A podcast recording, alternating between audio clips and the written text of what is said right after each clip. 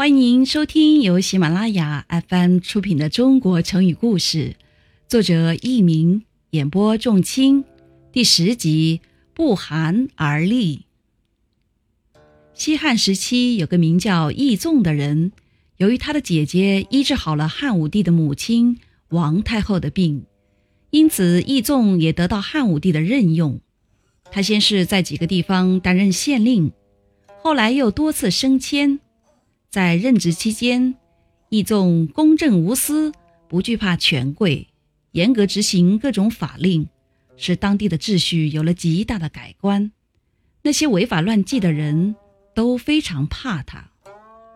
后来，易纵又升迁为南阳太守。他听说有个名叫宁城的都尉横征暴敛，残暴无比。于是就派人查实了宁城的种种罪行，根据法令给他治了罪。听众朋友们，您正在收听的是由喜马拉雅 FM 出品的《中国成语故事》。不久，由于定襄地区秩序非常混乱，犯罪分子猖獗，汉武帝便把义纵派到定襄担任太守。义纵一到定襄。就采取了十分严厉的措施。他在监狱服刑的罪犯中挑出两百多名重罪轻判，并且有私自解脱桎梏行为的犯人，从重判决，斩首示众。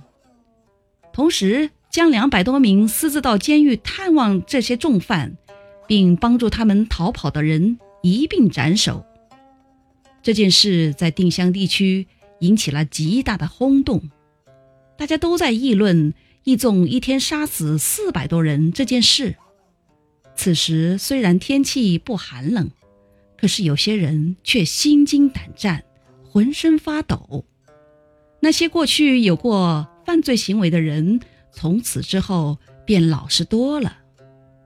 后来人们根据这一故事，概括出“不寒而栗”这个成语，形容非常恐惧的心情。栗。站立、颤抖。